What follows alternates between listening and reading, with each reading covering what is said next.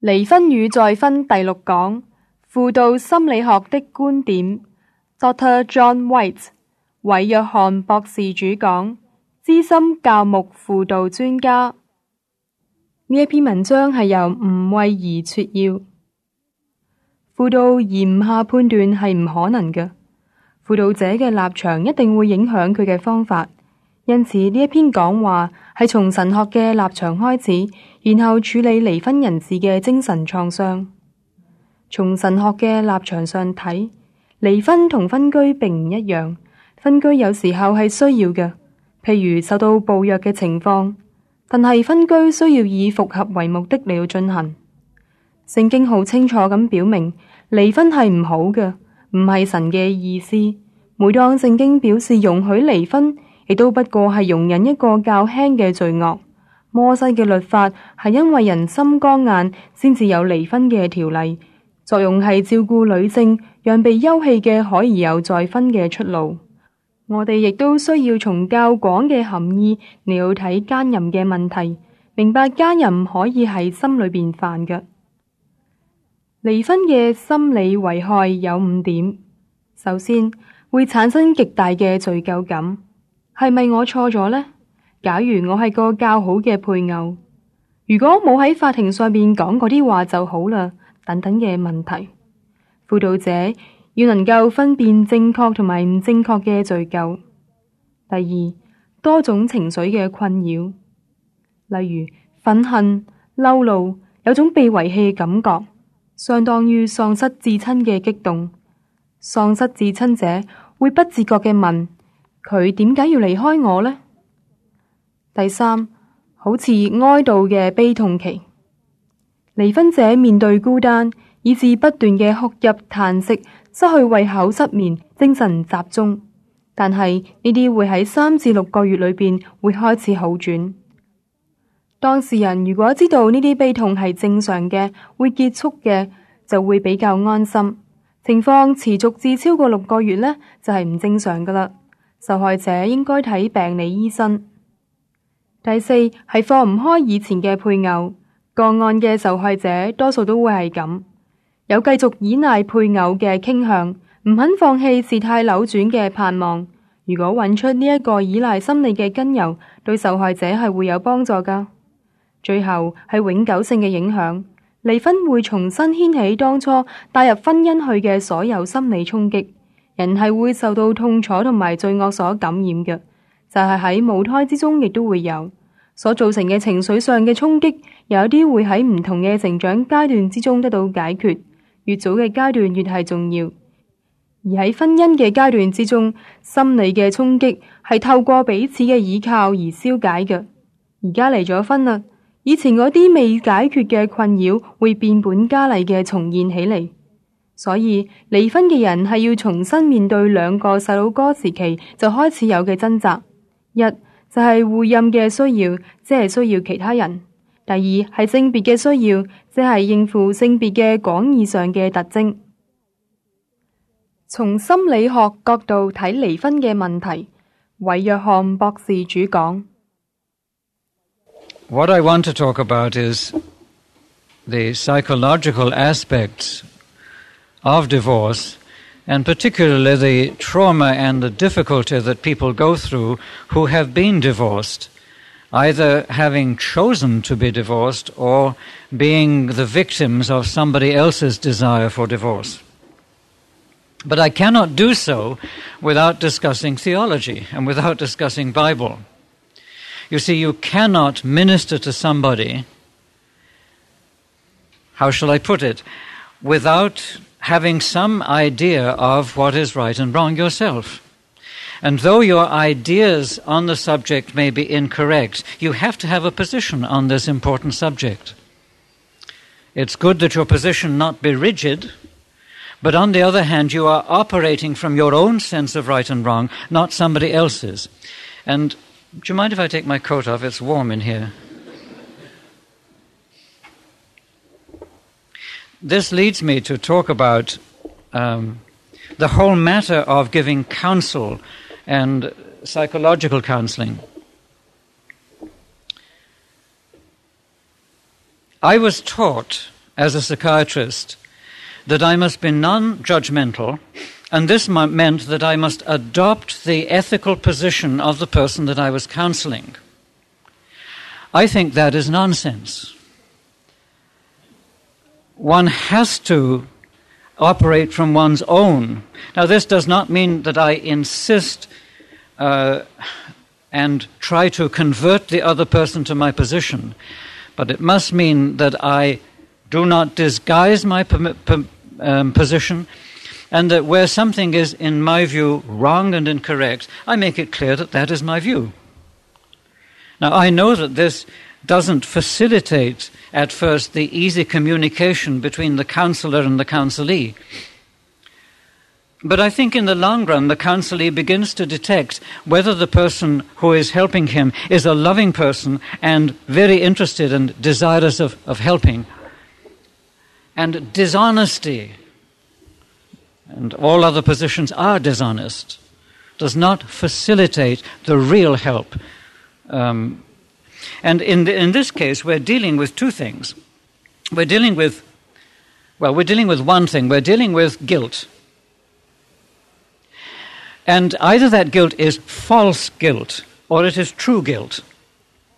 In other words, um, divorced people have a sense of guilt, almost inevitably. Uh, sense of guilt may be buried, but very often it's very near the surface. In fact, some of them come burdened down with guilt. Now, that guilt is either false guilt or true guilt, and I suppose it will depend upon the particular circumstances of the divorce um, whether it is false guilt or true guilt. And that's the first thing we must sort out in our minds.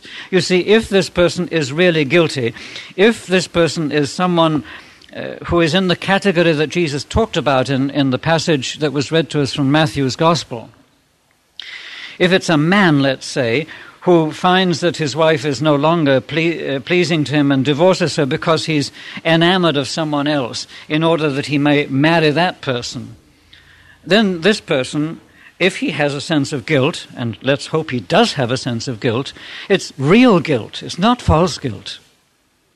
Um, and therefore, we must uh, not pretend that it is. We must not minister to it as though it were real uh, false guilt. You see, one of, the, one of the things that psychologists try to do is rid you of a sense of guilt. Now, there's only one way of handling that if the guilt is false guilt, we must show that it is false guilt and help this person to face the fact that their ideas are wrong on guilt. If it is true guilt, then the blood of Jesus must be applied. Confession, repentance, and the forgiveness which cost the sacrifice of God the Son. and the two approaches are widely different. Now, in order to face that, you have to face your own views on what is right and wrong about divorce. Are there circumstances where divorce is, where in divorce we're dealing with an innocent victim? Therefore, I take issue with all counseling that is, quote, non judgmental. There ain't no such thing. Non judgmental counseling does not exist. It merely imposes a barrier of lies and artificiality between the counselor and the counselee. All counseling must be based on truth the truth about what I feel, the truth about what this person feels, the truth about our respective convictions. And though these must be dealt with in love, in charity, in kindness, and not rigidly, not to deal with it at all is to begin the counseling on a basis of lies. And I will have none of that, nor will Scripture, nor will Jesus. Now, it will therefore be essential for me to present to you what my own theological position is. Um, not because I want to convince you of it, but so that you will know where, as we say in English, where I'm coming from, so that you may understand some statements I may make. Um, I think you will be hearing a lot about Bible and divorce, theology and divorce. So I'm not attempting to change you from your position, just to tell you what my position is. And the first thing that I want to point out is that divorce and separation are not the same thing.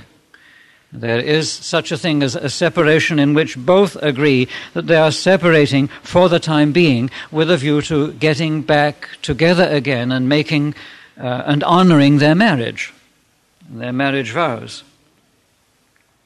There are times when separation is highly necessary. Many of the people that I have counseled in the past are facing life threatening situations.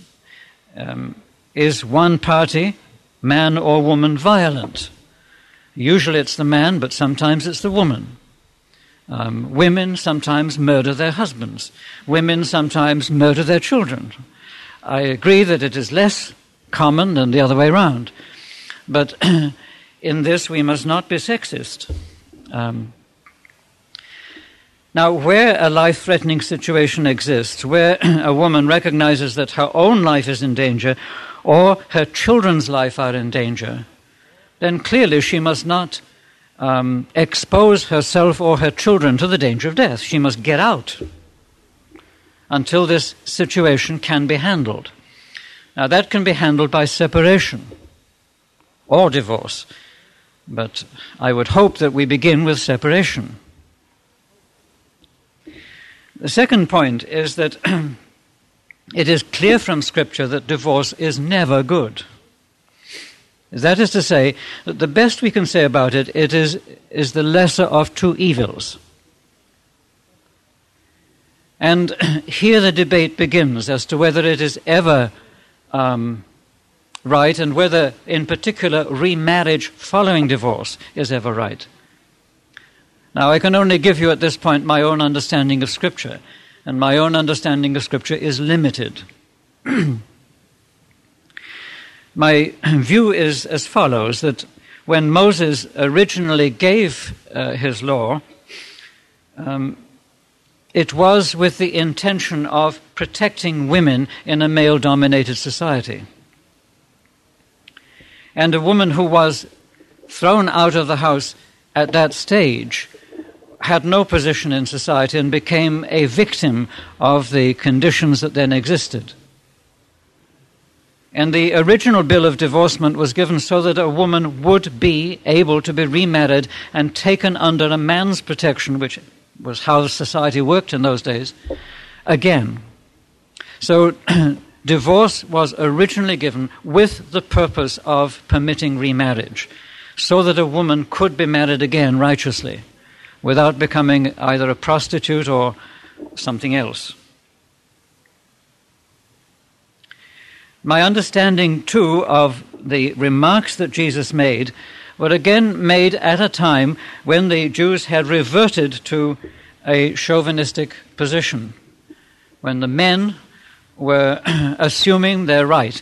And as most of you know, there was a debate current at the time between rabbis Hillel and Shammai over the subject of whether a man had the right, if his wife displeased him in any way sexually, to throw her out and um, then take someone else as um, his wife, and the woman, still under the Mosaic concept, would be free to remarry. And Jesus will have none of that.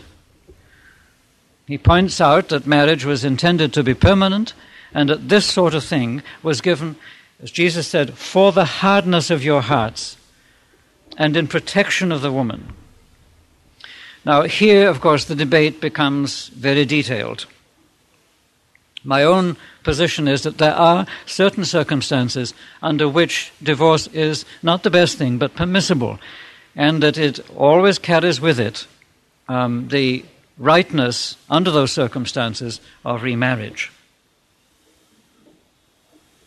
Adultery, perhaps, is the clearest case. And Jesus mentions adultery.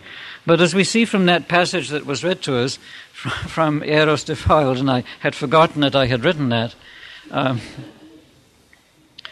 we must look at adultery in broader terms than merely going through the legal form uh, or merely the legal getting into bed kind of thing. There are many people who commit adultery in their hearts.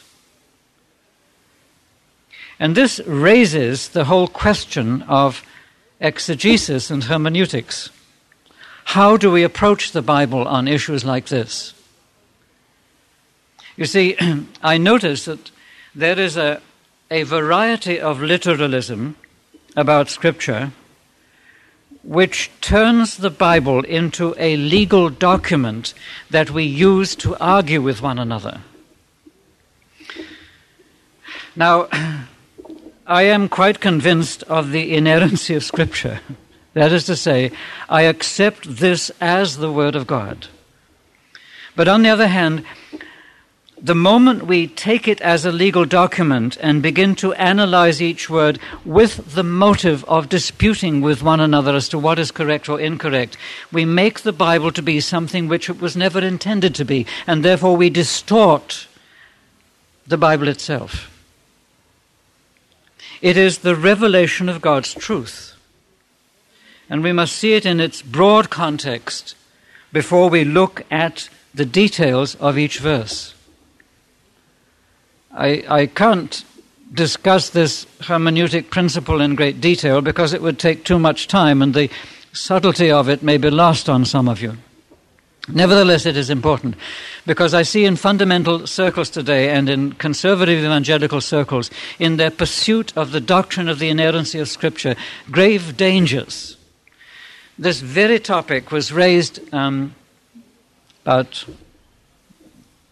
19 months ago in the conference on inerrancy held in Chicago, North America, a conference that I attended and at which I was one of the speakers.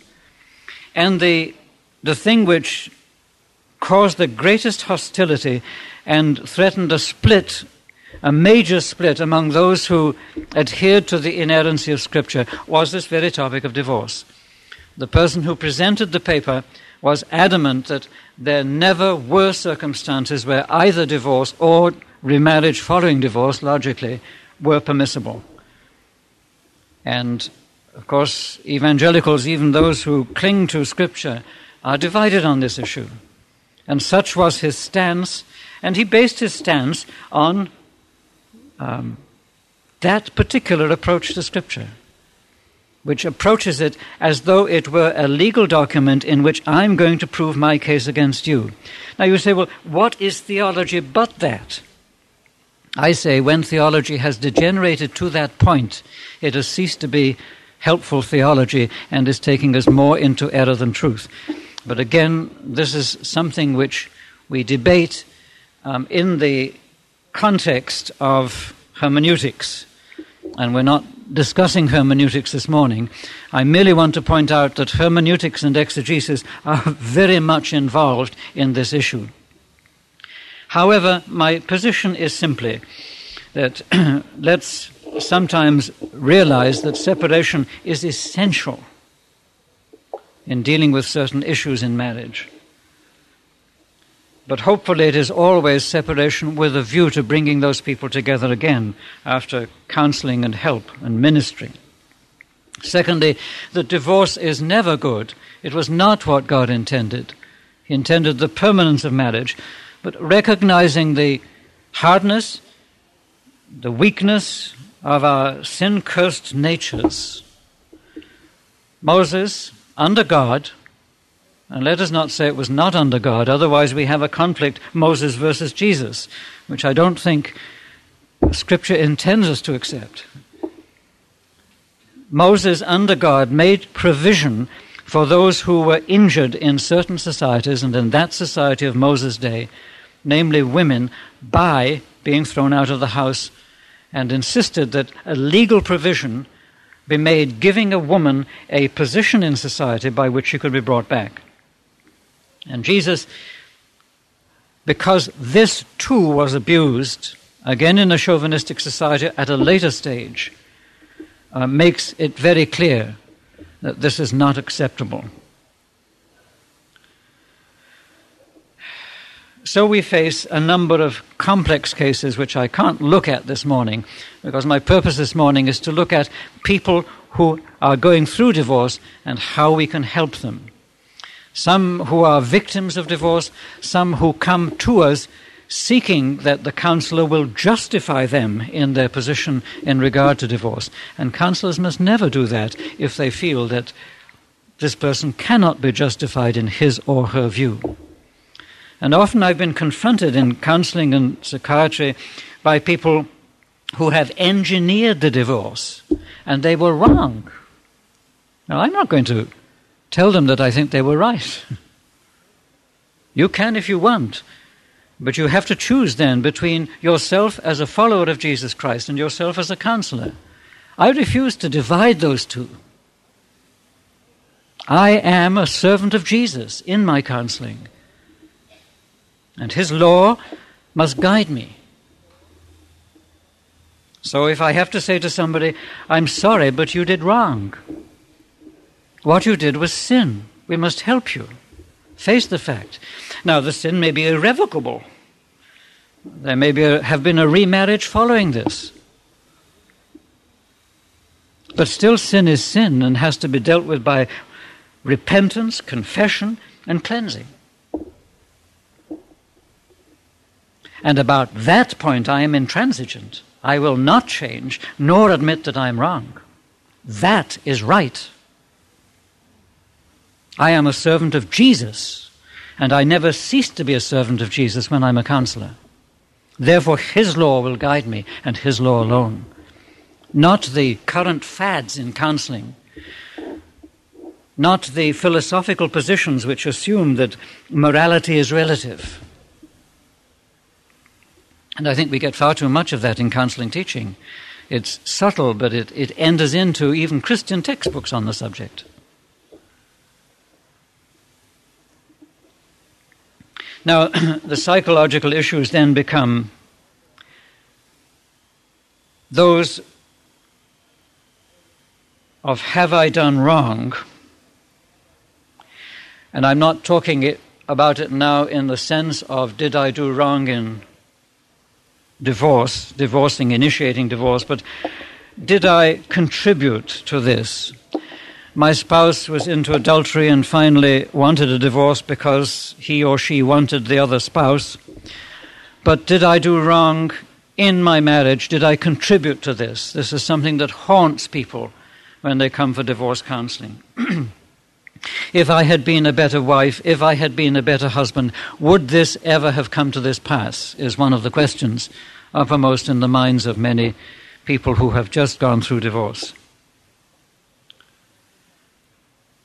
Did I do wrong in going along with the divorce? Should I have contested it more vigorously? Should I have hired that lawyer? I never realized what would happen when, under British or American or whatever other laws, Hong Kong laws, the two of us were brought together in confrontation, and I was forced to say things which I never would have said, never wanted to say. But the lawyer said it was essential. Did I do wrong in that? People who go to divorce sometimes face very traumatic scenes in court. Sometimes have to make statements that they wish they never made. And so there's a, a huge accumulation of doubt and fear and guilt. Did I do wrong in, of course, instituting the divorce? Those issues must be dealt with. And you will have to decide whether you're dealing with sin or somebody who is the victim of false guilt. And you can only do that when you have thought through your own position. Therefore, for the moment, I must be careful about talking about those areas. I will talk about them in a moment. Then there are the overall effects of divorce in the person.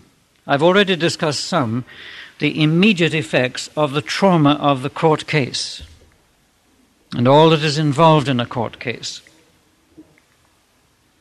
Secondly, the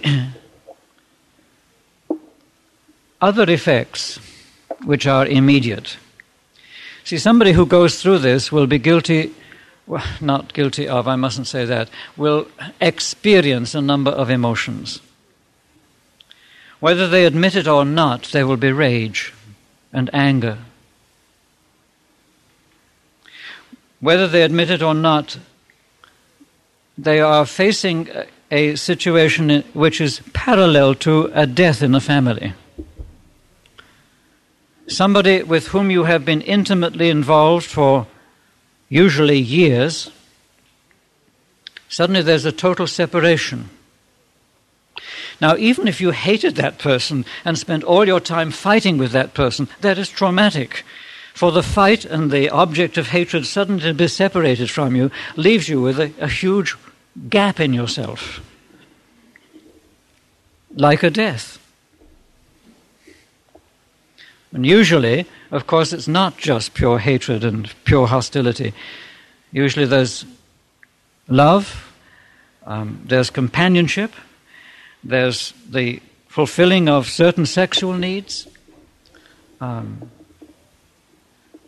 all of these things are, are involved. And then there are issues of children. Um, perhaps my children have been taken away from me. Perhaps circumstances mean that I will never see those children again. Perhaps circumstances mean that I will rarely see those children again. Now, some people couldn't care less whether they see their children or not, so in their case, it doesn't matter too much. At least it doesn't cause them too much trauma. But sometimes it causes them a great deal of trauma. Sometimes that trauma is merely injured pride. Sometimes it is real affection and it's like facing the death of the children. So, all these issues parallel death and mourning. And if you have studied the issues involved in death and mourning, you will understand these issues. Briefly, if I may talk about death for, the moment, for a moment, when a death occurs, anger at the dead person is one of the issues. It's easier to handle in divorce than it is in death because you're not supposed to be mad at somebody who's just died. This is much more critical in a death at the prime of life. One of the things that one asks from the depth of one's being is why did this person abandon me at this stage? Now you say, how can anybody feel like that? Well, the fact is, all of us do. And this has become very clear in counseling. Because you see, all of us still have the child in us who fears abandonment by the parent. And all of us, whether men or women, when we marry, are half looking at our spouse as either father or mother and spouse at the same time and the child in us cries out, Why has this person left me? But of course, it's shocking to ask that question, so we repress that. And there is an, uh, what's called an unconscious conflict taking place. Now, that conflict is, what shall I say, that conflict is easier to resolve in the case of a divorce because one's anger is nearer the surface and one is denying it less usually but it has to be looked at. But there is the loss, the gap, the mourning, and the stages of mourning. And mourning normally takes time. One goes through grief. It is normal to go through grief. Even if you recognize that this is fitting and good that has taken place, you will grieve, you will mourn, you will be depressed, and sometimes this depression is normal, and sometimes it is abnormal. And I'll come to the abnormal in a moment.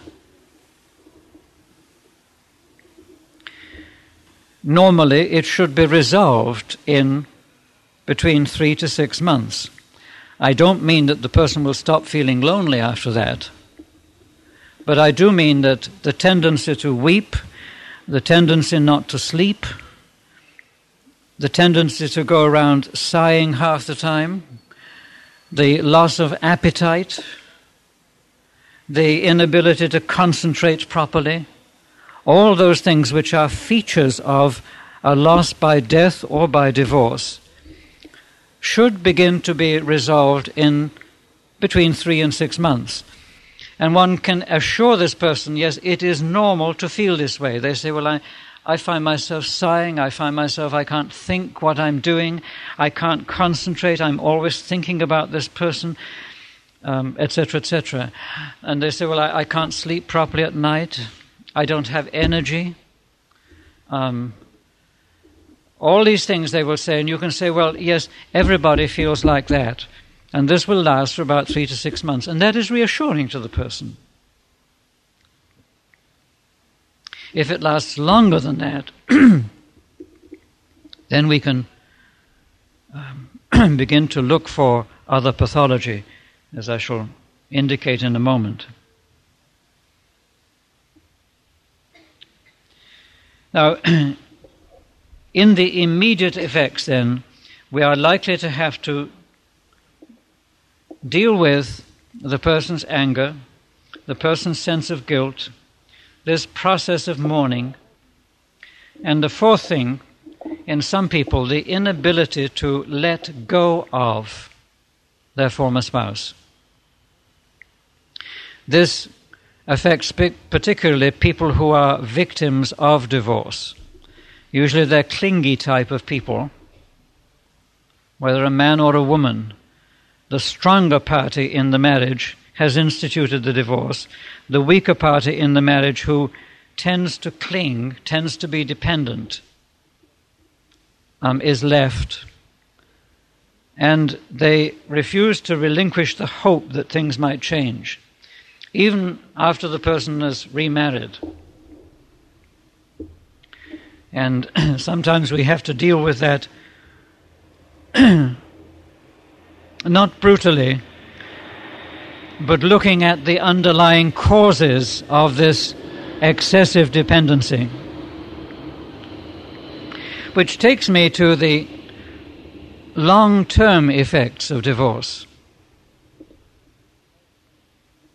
Because divorce does not only have short term effects, but long term effects. And another thing that we must face right away is that divorce, just like death, reawakens all the psychological conflicts that people came to the marriage with. Because I suppose none of us are psychologically perfect.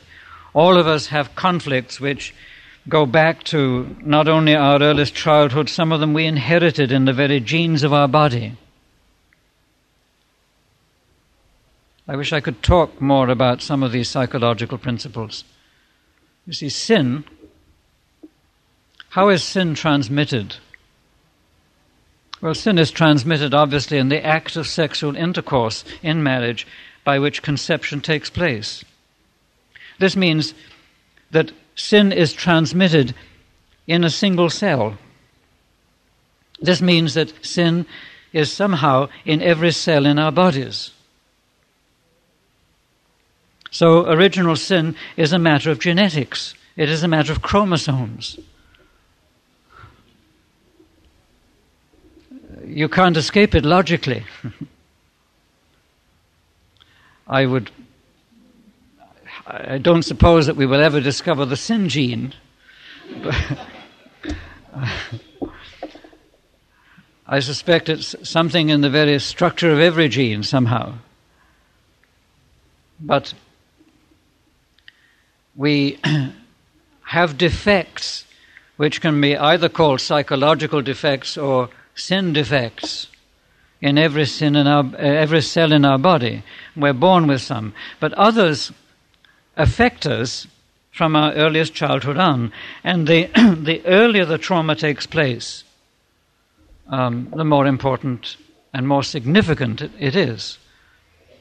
Um, and there is now very strong scientific evidence that even during the period in the womb, um, we are susceptible to trauma, to the effect of sin a child in the womb is able to distinguish between the voice of its father and the voice of its mother. The one conducted through the body of the mother, the other conducted through. And fairly quickly afterwards, there is strong evidence to suggest that the child picks up what it learned in the womb, distinguishing father's voice and mother's voice. Similarly, the child can pick up um, emotional overtones in the uterus. If father and mother are quarreling, if mother is anxious or frightened, these things can be picked up somehow. Some people talk about the child picking it up in its spirit, that is, not in any cerebral or conscious or verbal sense. But this lends support to the view that events which take place before the child is born can indeed affect the child's life afterwards.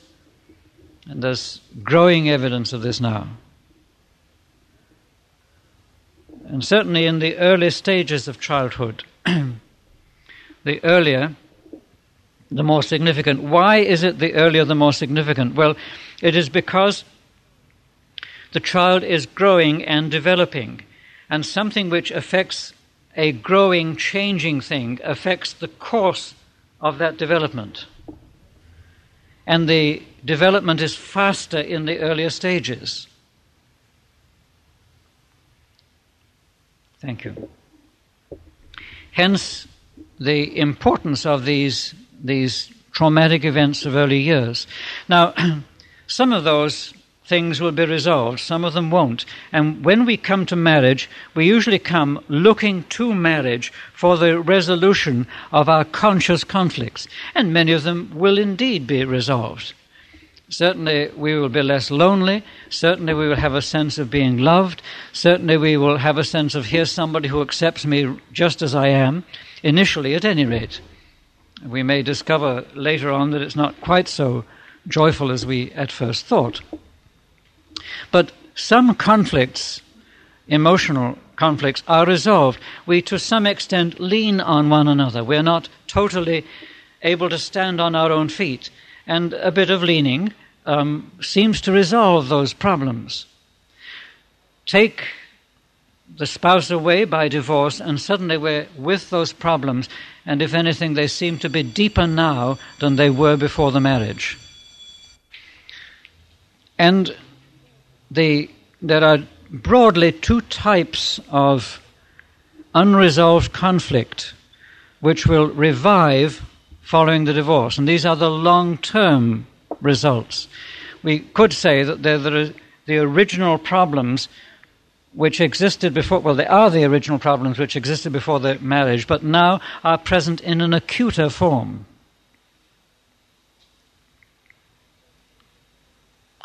And they have to do with, broadly, what I would call our dependency needs, and secondly, with our, the sexuality of our being in its broadest sense, our manhood and our womanhood. Dependency means needing someone else. That loneliness. Unmarried people may feel that they have a special problem in this area. They don't have nearly the problem that people who've been married and are divorced or have lost a spouse have. In their case, it is much more painful.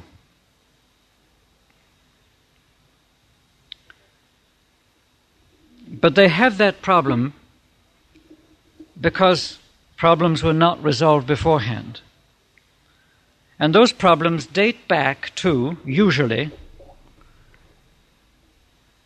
the relationship with father and mother.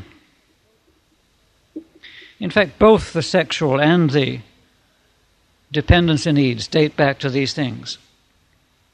I don't know Hong Kong society well enough to discuss this in any detail. And I think I might as well lump both the dependency and the, the sexual, the gender needs together at this point. You see,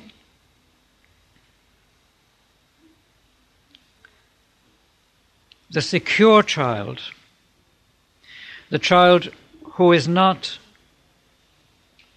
too dependent on other people, the child who is able to face being alone, being independent,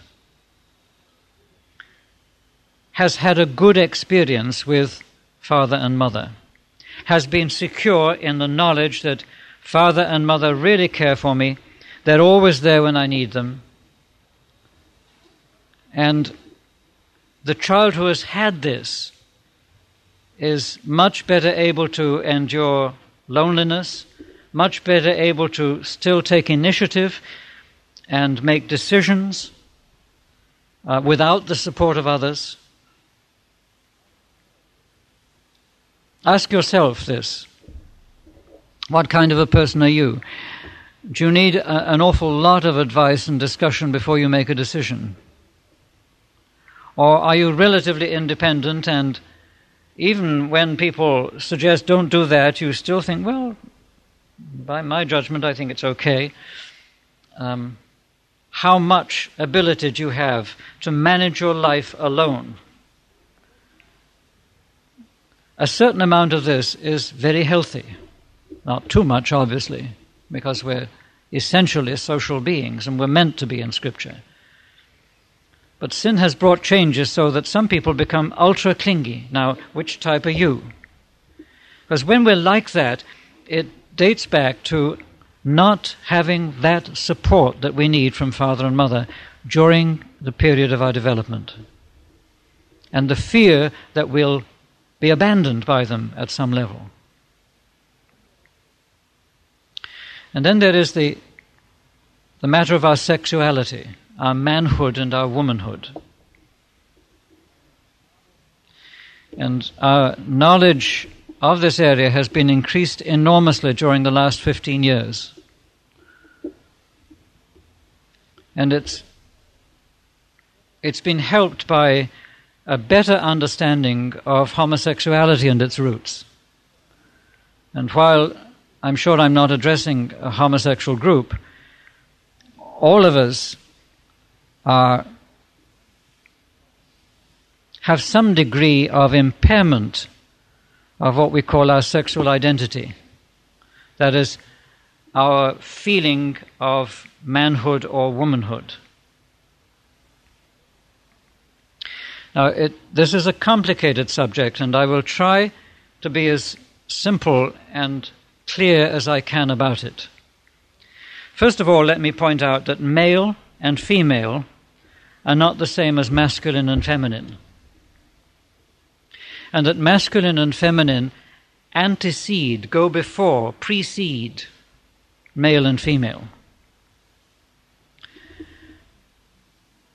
My understanding of what happened in the Garden of Eden is that the prototype human being, the Adam, incorporated in his being, its being, both masculine and feminine properties. Properties that came originally from God the Creator. After all, where do womanly properties come from if they don't come from the Father? Strange as that may sound. And that when the um, divine surgery was performed, Adam lost a good deal of his femininity and also some of his masculinity as there were incorporated into Eve, the woman, certain masculine properties and um, a lot more feminine properties. So that there was an overall character intended to woman and to man. And in man, the masculine properties would predominate along with some feminine properties. And in the woman, feminine properties would predominate along with some masculine properties. Well, what am I talking about then when I'm talking about masculine and feminine? What are masculine and feminine? How do they relate to manhood and womanhood? And it's important that we clarify these things.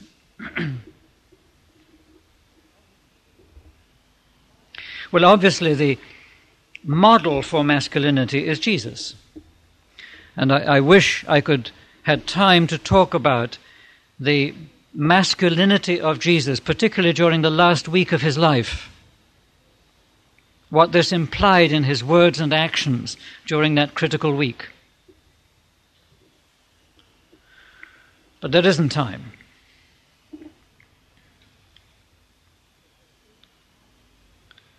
But there is a model in Scripture for what it is to be a manly man, a masculine man. And that model is Jesus himself.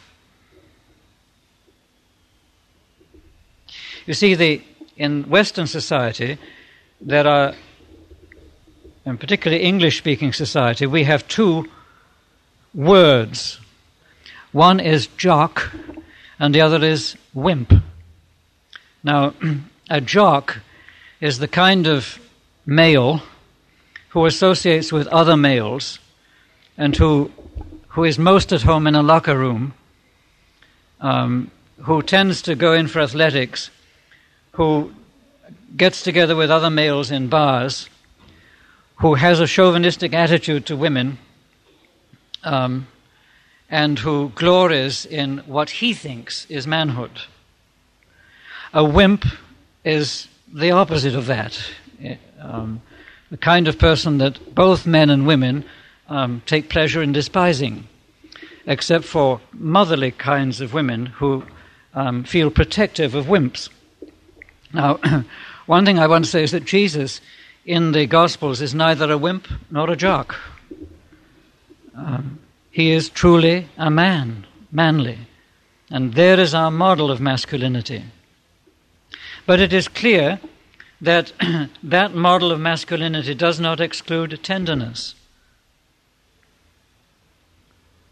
And tenderness is something we particularly associate with women, nor does it exclude intuitiveness, or what we call intuitiveness. And it is important, therefore, that we understand this issue of a man having predominantly masculine qualities and some feminine qualities, and a woman having, because we associate masculine with man and feminine with women.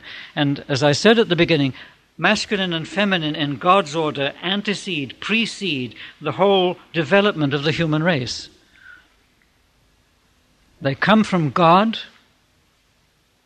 and they are imparted to us in different proportions. In general, we think of masculine as that which initiates, that which explores. We think of feminine as that which receives, that which nurtures. But if we said that women were merely receivers and nurturers, we would be describing only part of a woman. And if we said that men were only those who initiate, those who explore, those who go out,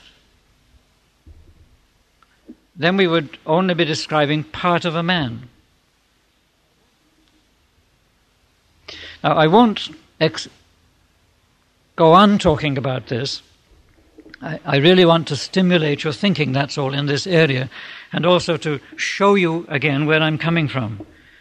as we talk about the damage that is done to men and women by their early experiences. Those areas in our gender identity or sexual identity which come alive after a divorce. Because none of us have these issues completely resolved. Where does a man learn to be a man, and how does a woman learn to be a woman? Is it something which would happen however he or she were brought up? No. We learn our manhood, if we are men, from our fathers. We learn our womanhood from our mothers. In other words, our gender identity is acquired from a certain relationship with the parent of the same sex. And this causes me to introduce another concept, which is the concept of bonding. Um, and this concept comes from observing animal behavior. In animal behavior, bonding is preceded by um, I've forgotten the word now. I think it's registration. No, that doesn't sound right. Anyway, are you telling me? What is it? Imprinting, thank you. Bonding is preceded by imprinting. A grey lag goose, which is something we have in North America and in Europe, when it comes out of the shell, imprints on the first moving object it sees. If that object is a rowing boat, then the grey lag gosling will imprint on the rowing boat and think that that is Mother Goose and do its best to become like a rowing boat. Um,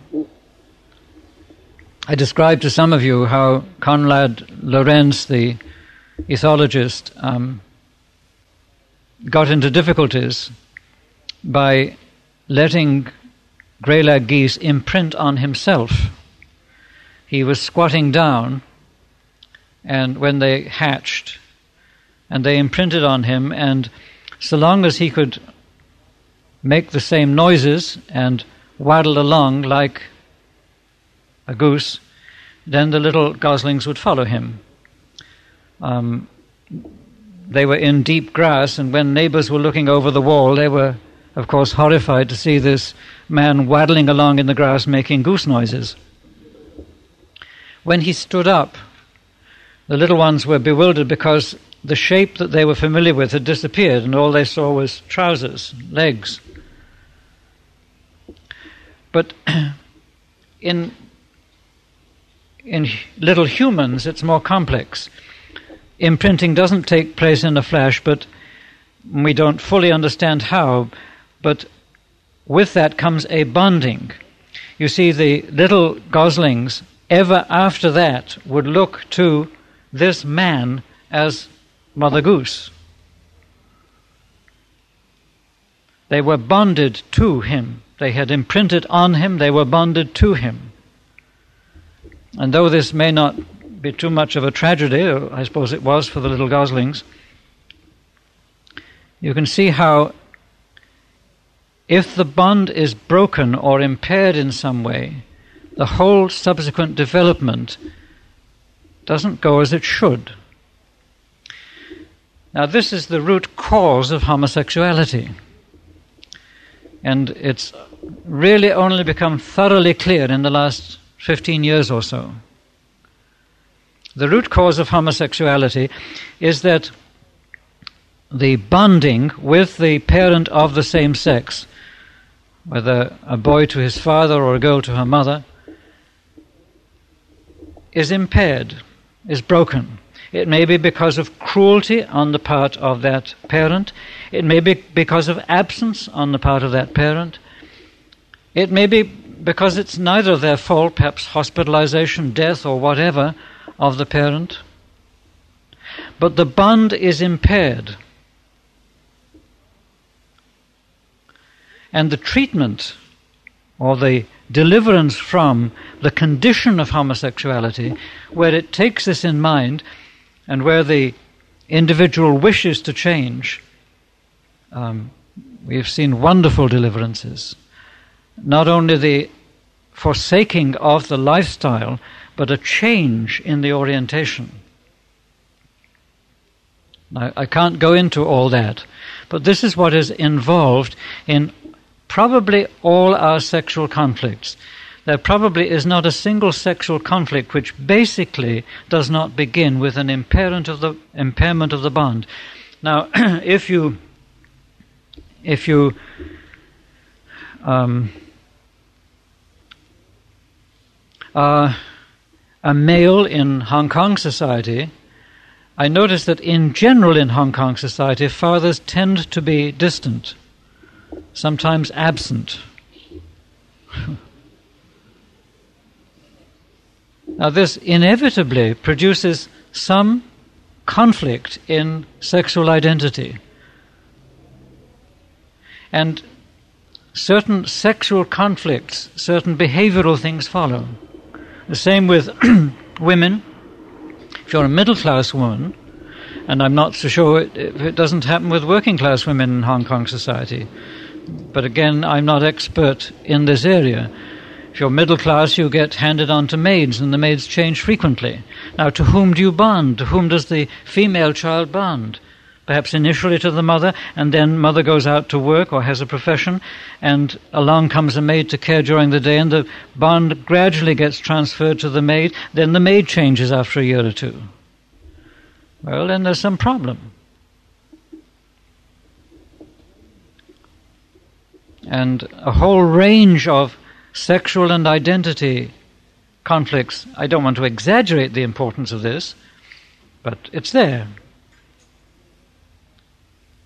And those conflicts are reawakened. Now, one has to understand this whole bit, this whole theme, if one is to help the long range effects of divorce, the reawakening of these things.